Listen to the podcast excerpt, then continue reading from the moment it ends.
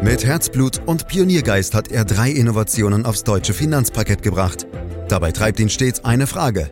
Wie können wir die Menschen in Deutschland zu besseren Anlegern machen? Karl Matthäus Schmidt, Vorstandsvorsitzender der Querin Privatbank und Gründer der digitalen Geldanlage Querion. Freuen Sie sich auf Klug anlegen, den Podcast zur Geldanlage. Machen wir uns nichts vor. Das Jahr 2020 war für die Volkswirtschaften rund um den Globus Corona-bedingt katastrophal.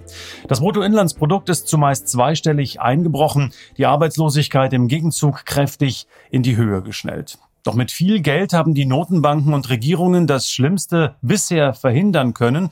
Und so haben viele Börsen zwischenzeitlich fast schon wieder das Vorkrisenniveau erreicht oder liegen sogar darüber. Wie geht's jetzt weiter? Sehen wir einen DAX 16.000, so wie es jüngst auf einem Titelblatt zu lesen war? Fragen dazu jetzt an Karl Matthäus Schmidt, Vorstandsvorsitzender der Quirin Privatbank AG und Gründer der digitalen Geldanlage Quirion. Hallo Karl. Hallo Andreas.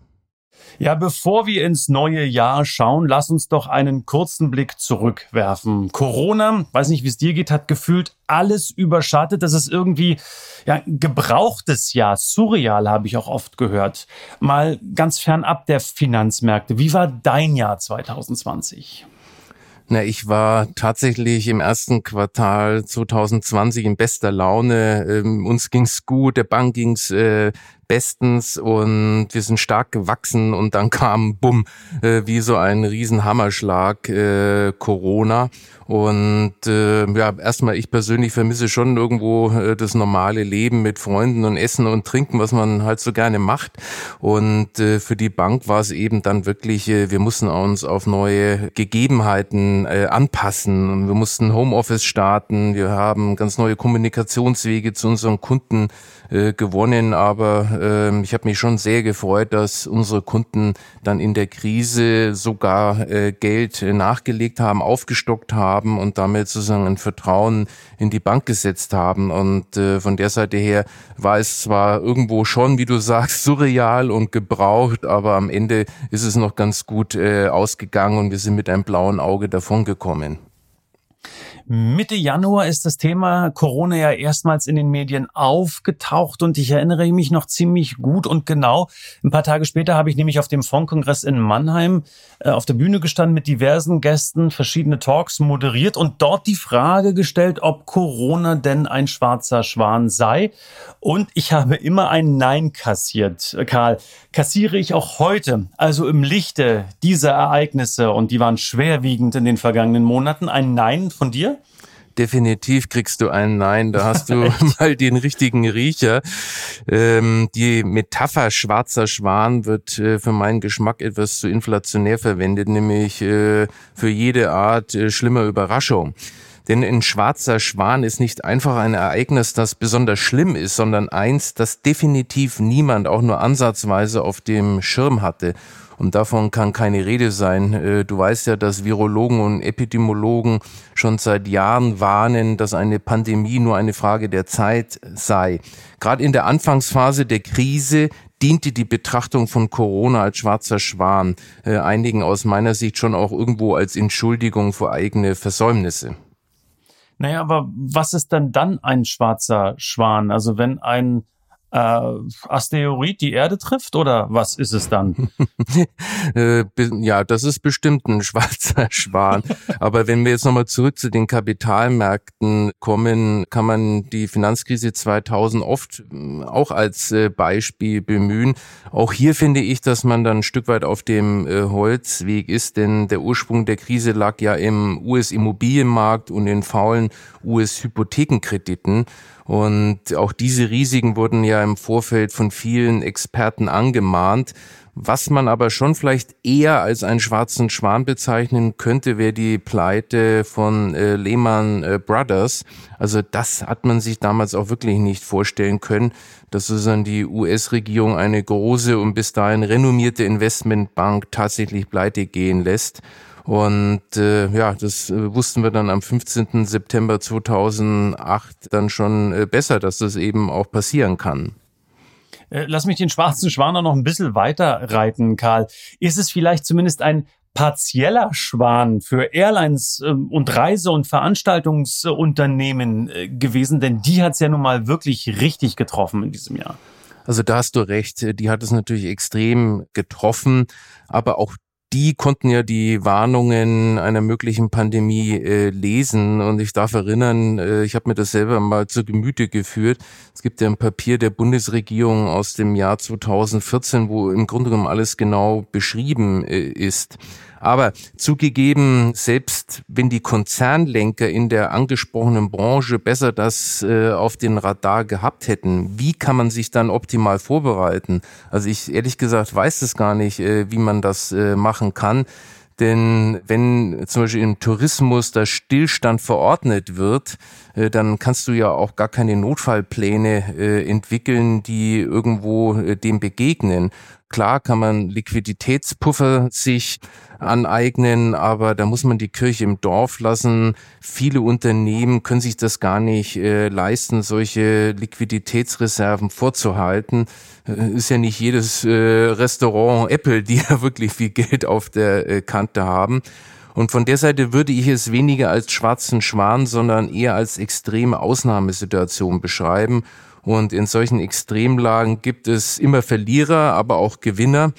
Und das wissen wir, dass äh, neben den genannten Branchen wie Tourismus auch Einzelhändler bedroht sind, aber der Onlinehandel boomt im Gegensatz zum stationären Handel.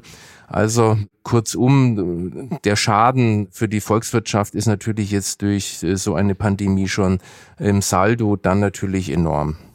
Ja, in der Tat, es ist eine Jahrhundertrezession. Ähm, das sagen viele. Wir haben dramatische Zahlen gesehen. Ich habe es auch eingangs erwähnt. Bruttoinlandsprodukt teilweise zweistellig äh, eingebrochen, Karl. Und trotzdem hat die Wall Street jüngst neue Allzeithochs gefeiert. Ähm, viele haben da auch von verrückten Börsen ähm, gesprochen, verstehen die Welt nicht mehr und, und, und. Anleger haben sich die Augen verwundert gerieben. Äh, was ist da los, Karl?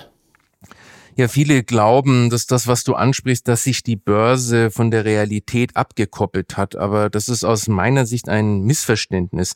Sie hat sich nie abgekoppelt. Die Börse läuft den ökonomischen Rahmenbedingungen nur an einer sehr langen Leine hinterher oder äh, ich würde mal sagen, vielleicht auch viel häufiger äh, voraus. Und dadurch wirkt die Börse chaotisch, erratisch und wie du sagst, äh, verrückt. Und viele glauben, dass sich die Börse dann von der Realität abgekoppelt hat. Aber letztlich folgt äh, die Börse äh, der Wirtschaft. Ja, aber wenn die Börse der Wirtschaft doch folgt, was ist dann der Grund für die steigenden Kurse bereits seit dem Frühsommer? Denn uns geht's ja heute nicht wirklich besser. Also das, was die Börse antizipiert hat, ist ja aus meiner bescheidenen Sicht noch nicht eingetreten. Also zunächst ähm, ist mal festzuhalten, dass die Börsenachterbahn im vergangenen Jahr ein tolles Beispiel ist für die Unvorhersehbarkeit von Kursentwicklung. Und äh, ich glaube, kein Mensch hätte diese Entwicklung so vorhergesagt. Und das verdeutlicht aus meiner Sicht nochmal eindrucksvoll, wie gefährlich es ist, seine Anlagestrategie auf Prognosen und Markteinschätzungen aufzubauen. So, nun aber zu den Gründen äh, für den Kursanstieg. Äh, das kann man natürlich immer nur irgendwo mutmaßen. Es gibt äh, keine wirklich eindeutige Wahrheit, denn in der Regel ist es ja so, dass man erst in der Rückschau dann irgendwo das alles versteht und es alles rund wird und irgendwo auch zwangsläufig. Ähm, dann hat man nämlich in der Regel mehr Anhaltspunkte, Dinge zu erklären, als wenn du sozusagen in diesen blauen Dunst hinein etwas prognostizierst. So, was ist die klassische Erklärung für den Kursanstieg? Das ist natürlich das Thema Liquidität, die Rendite von Anlagealternativen muss man betrachten und natürlich die Gewinnentwicklung der Unternehmen. So, und in dieser Zeit sind aus meiner Sicht zwei von dreien erstmal positiv. insofern sind also die steigenden Kurse kein so großes Wunder, zumal man davon ausgehen kann, dass sich auch die Gewinne der Unternehmen äh, erholen werden ist vielleicht einfach auch zu viel Geld da, Karl? Denn äh, es gibt Schätzungen, dass die Notenbanken rund um den Globus um die 20 Billionen US-Dollar gedruckt haben und irgendwo muss das Geld ja auch hin. Und äh, das sucht sich dann den einfachsten Weg und das ist der an die Börse. Also da möchte ich dir nicht widersprechen. Das kann man wirklich so äh, bestätigen. Wir haben seit der Finanzkrise 2007 und 2008 die Situation, dass die Notenbanken mit Hilfe von immensen Anleiheaufkäufen am Markt eine beispiellose Liquiditätslawine losgetreten haben. Und die ist ja noch immer nicht wirklich zum Stillstand gekommen, sondern die hat sich eben durch Corona nochmal verstärkt. Es ist also tatsächlich Liquidität im Überfluss da. Dazu kommt, dass der Einlagezins quasi abgeschafft wurde. Selbst für langlaufende Regierungsanleihen bekommt der Anleger in vielen Ländern keine Leihgebühr mehr, sondern hat sogar Kosten, wenn er sein Geld dem Staat zur Verfügung stellt. Äh, momentan haben wir bei den zehnjährigen Bundesanleihen sogar wieder dieses 0,6 Prozent Minus. So, also Investoren und Sparer suchen also händeringend nach Anlagealternativen und stoßen nach und nach automatisch auf historisch erfolgreiche Anlageformen und da ist natürlich die Aktie ganz weit vorne dran.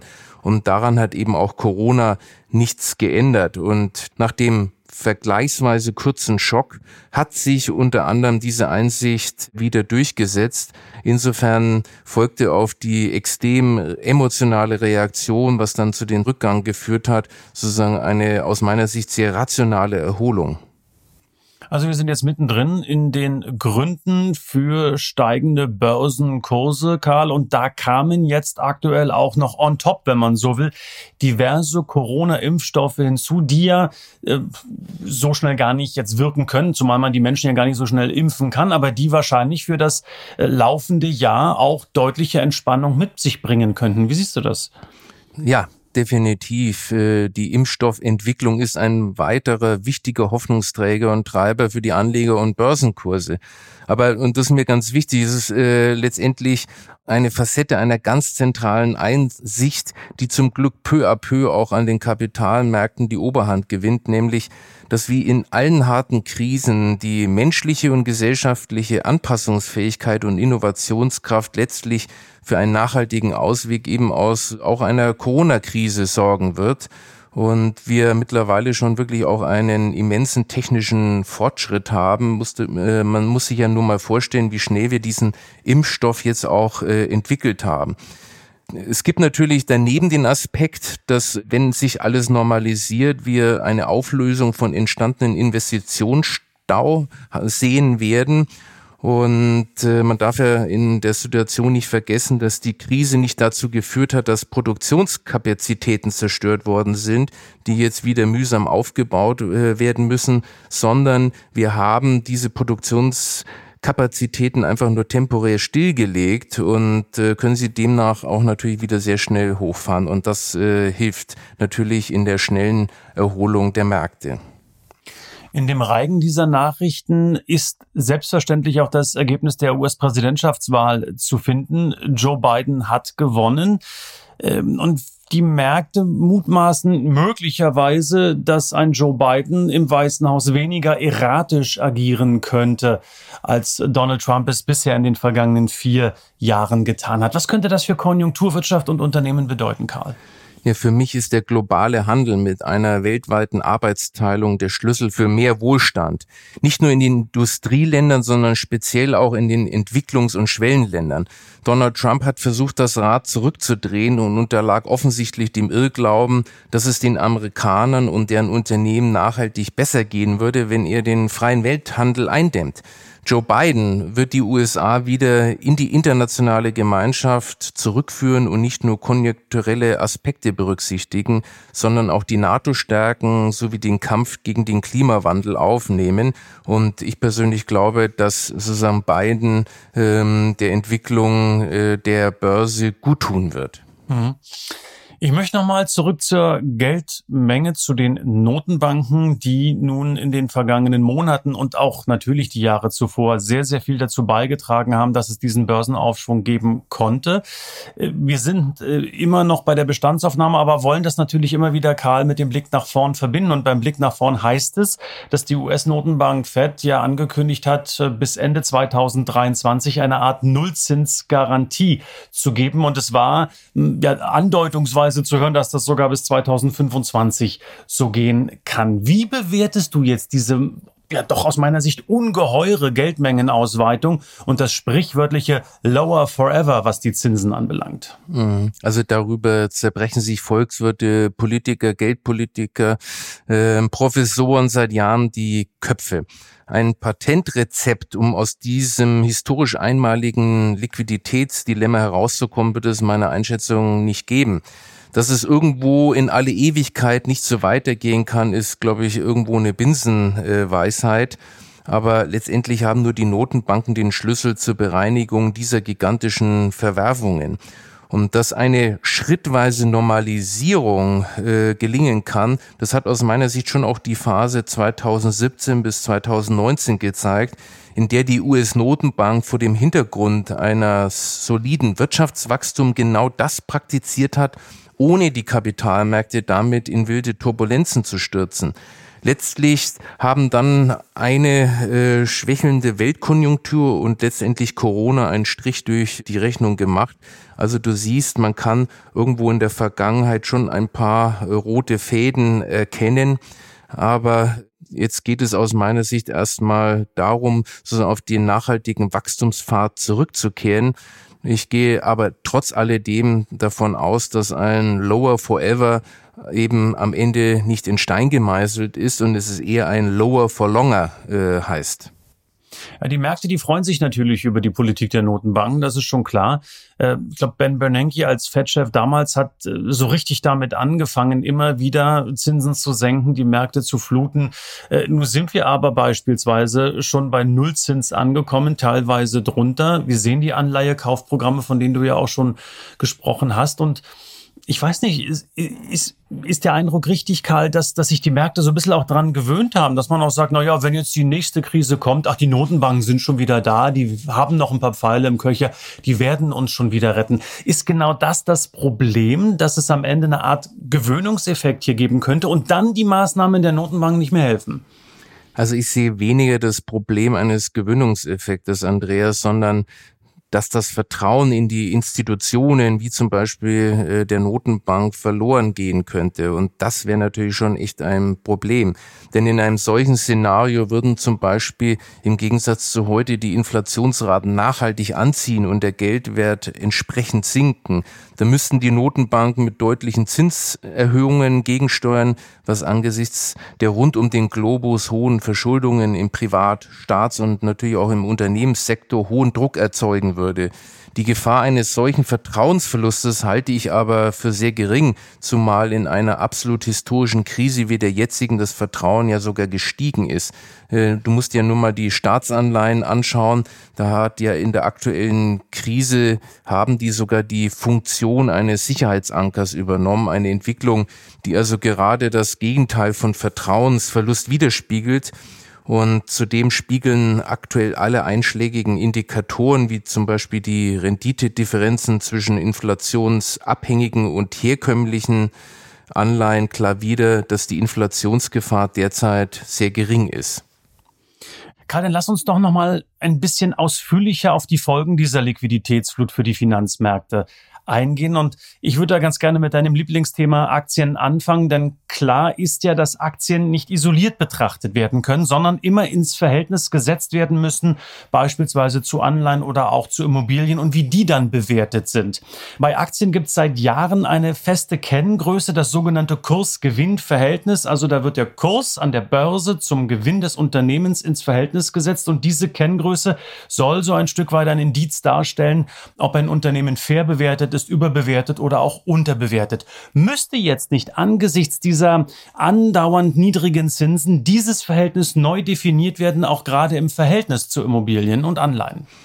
Also aus meiner Sicht muss man äh, das nicht neu definieren. Aber du hast schon recht, irgendwo dieser Vergleich Renten-KGV mit einem Aktien-KGV, der funktioniert in diesen Zeiten nicht, weil die Zinsen so weit äh, gesunken sind.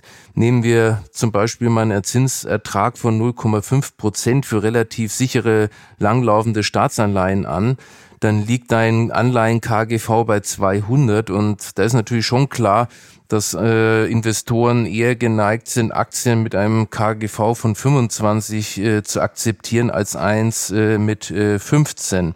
Somit äh, gebe ich dir schon irgendwo recht, dass sozusagen die äh, Investoren geneigt sind, höhere Aktien-KGVs zu akzeptieren. Und ein solcher KGV-Anstieg kann übrigens auch gerade in der aktuellen Situation leicht zustande kommen, weil ja die Gewinne aktuell stark zurückgehen und die Kurse trotzdem kräftig steigen. Und dennoch sind Investoren Aktien weiter zugeneigt und das sicher unter anderem aufgrund der in der Relation deutlich strammeren Bewertungen für Anleihen.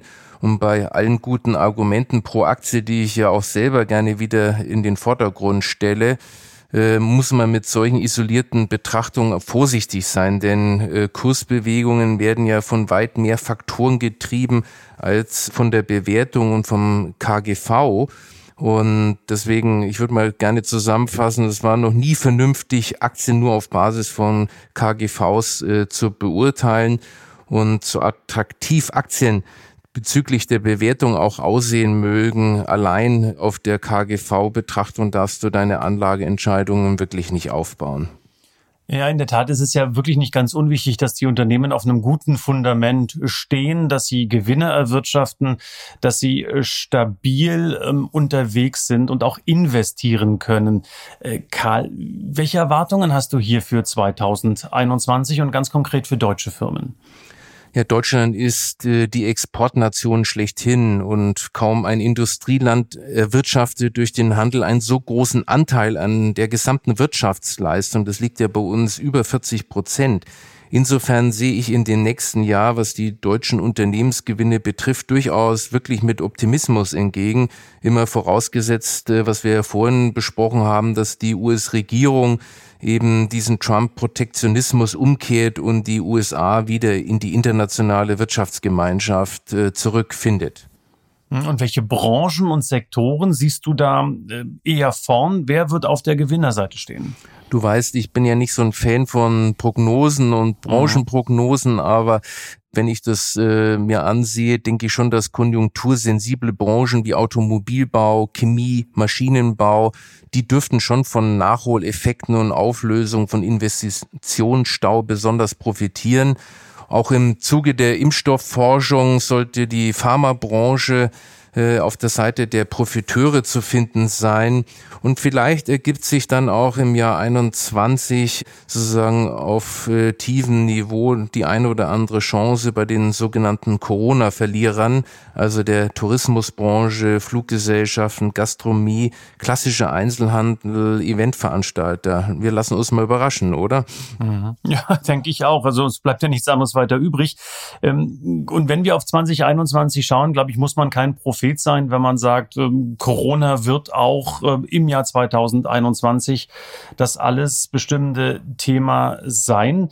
Wenn wir auch hier mal eine Bestandsaufnahme machen mit Blick auf die Kontinente, Karl, USA nach wie vor stark betroffen, enorme Todeszahlen. Äh, in Europa sehen wir eine heftige zweite Welle. Allerdings Asien scheint da wirklich schon wieder auf einem richtig kräftigen Wachstumspfad zu sein.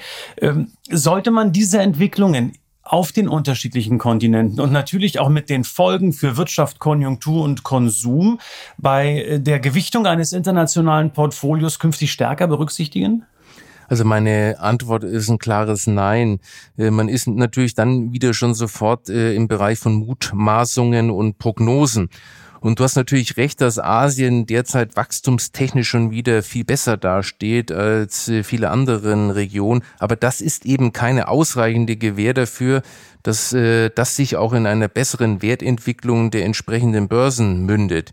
Also wer weiß denn schon, was in den Kursen eingepreist ist? Also ich zumindest nicht. Ich kann deshalb immer wieder nur dafür plädieren, dass man die Gewichtung in einem internationalen Aktiendepot dem Markt überlassen sollte. Und der sorgt am Ende für eine fairere Rendite für das eingegangene Risiko. Und Anleger sollten eben nicht darüber spekulieren, welche Anlageregion wohl am schnellsten die Krise überwindet und diese dann besonders hoch zu gewichten. Das führt aus meiner Sicht nachweislich zu einer überwältigten Anzahl von langfristigen Minderrenditen, das Ziel muss am Ende so sein, dass wir möglichst die Gewichtung des globalen Aktienmarktes im Depot abbilden. Und das ist zwar nicht ganz trivial, aber das ist aus meiner Sicht der einzigste sinnvolle Weg, um langfristig eine gute Rendite zu erzielen.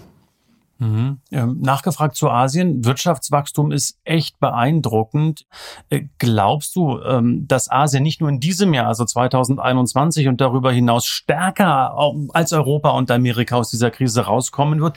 Nicht zuletzt auch durch dieses Freihandelsabkommen RCEP, äh, was fast so ein bisschen untergegangen ist angesichts der Präsidentschaftswahlen und Corona.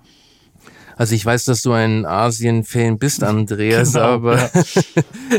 ich äh, mag dir da schon auch recht geben, denn unabhängig von Corona hat äh, tatsächlich Asien durchaus das äh, Potenzial, mit Abstand am stärksten wachsende Weltregion zu bleiben und auch weiterhin zu sein.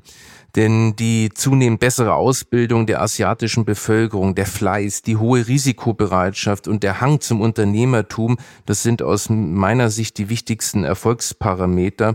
Und das jüngst beschlossene Freihandelsabkommen, was du erwähnt hast, an dem ja auch Japan dabei ist und Australien als wichtiger Rohstofflieferant, ist natürlich zukunftsweisend und ein wichtiger Garant für überdurchschnittliches Wachstum äh, der Mitglieder. Und das wird sich äh, aber kurz oder lang auch in den steigenden äh, Kursen und in der steigenden Marktkapitalisierung dieser Märkte niederspiegeln. Und damit bist du, wenn du natürlich weltweit dich aufstellst und nach Marktkapitalisierung gewichtest, am Ende auch automatisch dabei an diesem Wachstum, auch bei einem Weltportfolio. Ja, und da, das spüre ich halt auch. Du hast schon recht, ich bin äh, Fan von Asien. Äh, da spüre ich aber auch immer wieder diese Visionen. Ne? Also in China die neue Seidenstraße, natürlich verbunden mit knallharten Machtinteressen. Das ist ja völlig klar. One Belt, One Road geht bis nach Duisburg. Äh, irgendwann mal, irgendwann 2049 will man zum 100-jährigen der Volksrepublik dann fertig sein. Oder auch in Singapur eine Digital Roadmap, wo ganz klar definiert ist, wo man investiert, damit man am Ende des Tages als Sieger rausgeht. Mir fehlt das alles ein Stück weit in Deutschland. Erst recht jetzt in dieser Corona-Krise. Da spüre ich hier und da mal so ein Aufwachen. Ja, man müsste mal was tun. Digitalgipfel haben wir gesehen. Da könnte man auch mehr und wir sind hinten dran. Aber sorry, äh, die Regierung, die das selber sagt, das war diejenige, die in den letzten Jahren nichts getan hat. Was muss passieren, Karl? Ja, ich denke schon, dass solche Projekte zu einem gewissen Erwachen auch unserer äh, Politiker führt. Und wir haben ja schon gewisse Ansätze mit dem Green Deal in Europa, der ja, wenn es gut geht, vielleicht äh, so ein großes Thema ist. Aber äh, wenn wir nochmal zurück zu China kommen, das Besondere an solchen Projekten wie der Seidenstraße ist ja, dass sozusagen nicht nur die davon profitieren, die dieses Projekt initiieren, sondern wenn du so willst, auch die Anrainer äh, werden davon profitieren. Und das kann natürlich äh, für unsere deutsche Wirtschaft schon ein toller und überdurchschnittlicher positiver Nebeneffekt äh, sein.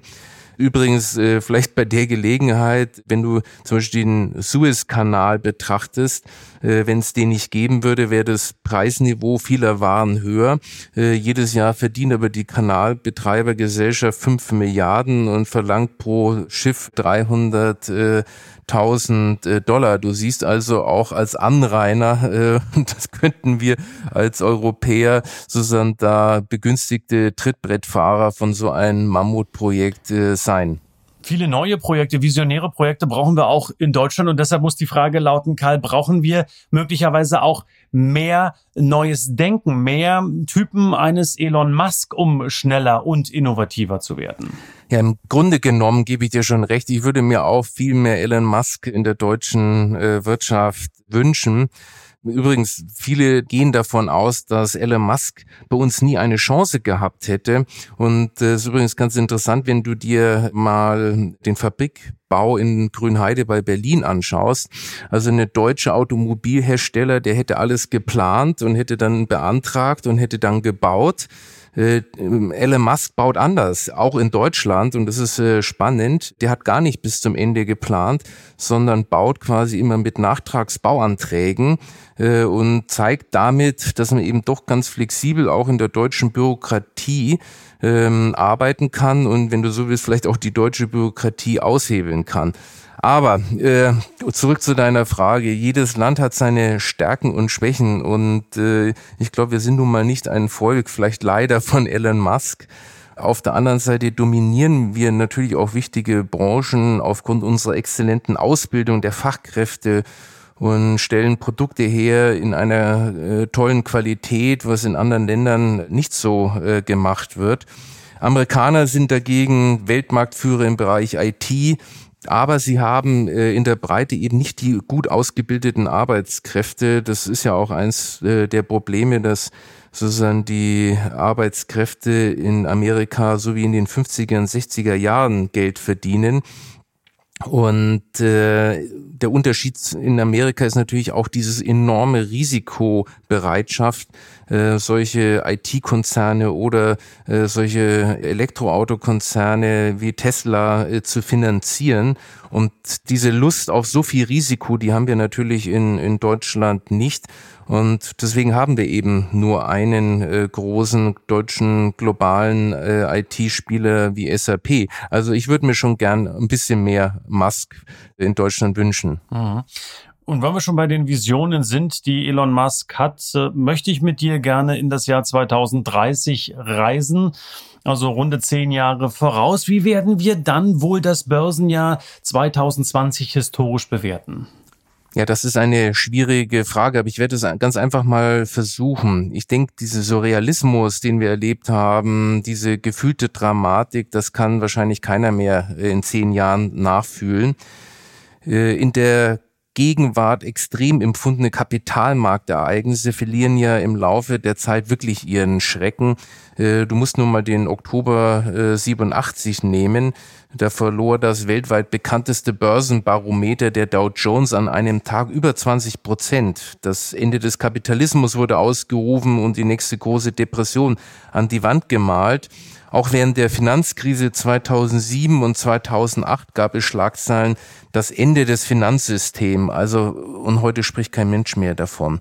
Also ich könnte mir gut vorstellen, dass in zehn Jahren wir dieses Börsenjahr 2020 als lediglich als extrem volatil bezeichnen werden. Und ich würde mir wünschen, dass bei aller grundsätzlichen Demut vor den Geschehnissen in Bezug auf die Geldanlage wir eine positive Lehre mit in die Zukunft nehmen werden. Nämlich, dass es keinen Sinn gibt, sich bei Anlageentscheidungen von Emotionen, verursacht durch teils erhebliche Marktschwankungen und durch reißerische Berichterstattungen sich leiten zu lassen. Und wenn ich dann darf, Karl, vielleicht noch eine letzte private Frage. Was wünschst du dir ganz persönlich für 2021? Und ich würde vorschlagen, wir überspringen jetzt einfach mal Weltfrieden und Gesundheit. Das können wir gerne machen. Ich wünsche mir wirklich das normale Leben zurück, mal essen zu gehen, jemanden umarmen, Freunde treffen und ich würde mich auch freuen, wenn mein Haus endlich fertig wird. Mhm. Karl Matthäus Schmidt war das äh, mit dem Ausblick 2021 natürlich mit einem Status quo zum Ende des Börsenjahres 2020. Eins ist Fakt und das soll ja eigentlich gar keine Floskel sein, aber es ist so. Ähm, es bleibt alles anders. Äh, man muss schauen, dass man sich auf die neuen Gegebenheiten richtig einstellt und man muss einfach immer investiert sein und das ist immer die richtige Zeit, Aktien zu haben. Das sagt Karl Matthäus Schmidt. Nicht nur in diesem Podcast, sondern in tatsächlich vielen vielen, vielen ähnlichen dieser Diskussionsrunden. Herzlichen Dank fürs Zuhören, meine Damen, meine Herren. Wenn Ihnen auch diese Folge gefallen hat, bewerten Sie uns, empfehlen Sie uns gern weiter. Mehr Infos auch auf www.quirinprivatbank.de und dann kann ich einfach nur sagen, kommen Sie gut weiter in dieses neue Jahr. Viel Erfolg und viel Gesundheit. Das war Klug anlegen der Podcast zur Geldanlage der Quirin Privatbank mit dem Vorstandsvorsitzenden Karl Matthäus Schmidt. Wir freuen uns über Ihre Rückmeldungen und Themenwünsche, die Sie uns gerne an podcast.quirinprivatbank.de senden können. Die Quirin Privatbank steht für echte Unabhängigkeit, da sie auf Provisionen und hauseigene Produkte verzichtet. Das innovative Anlagekonzept Markt, Meinung, Wissen beruht auf bewährten Erkenntnissen der Finanzmarktforschung und investiert frei von Prognosen in den weltweiten Kapitalmarkt. Die Bank unterstützt interessierte Anleger bei der Altersvorsorge und dem langfristigen Vermögensaufbau. Mehr Informationen erhalten Sie unter querinprivatbank.de.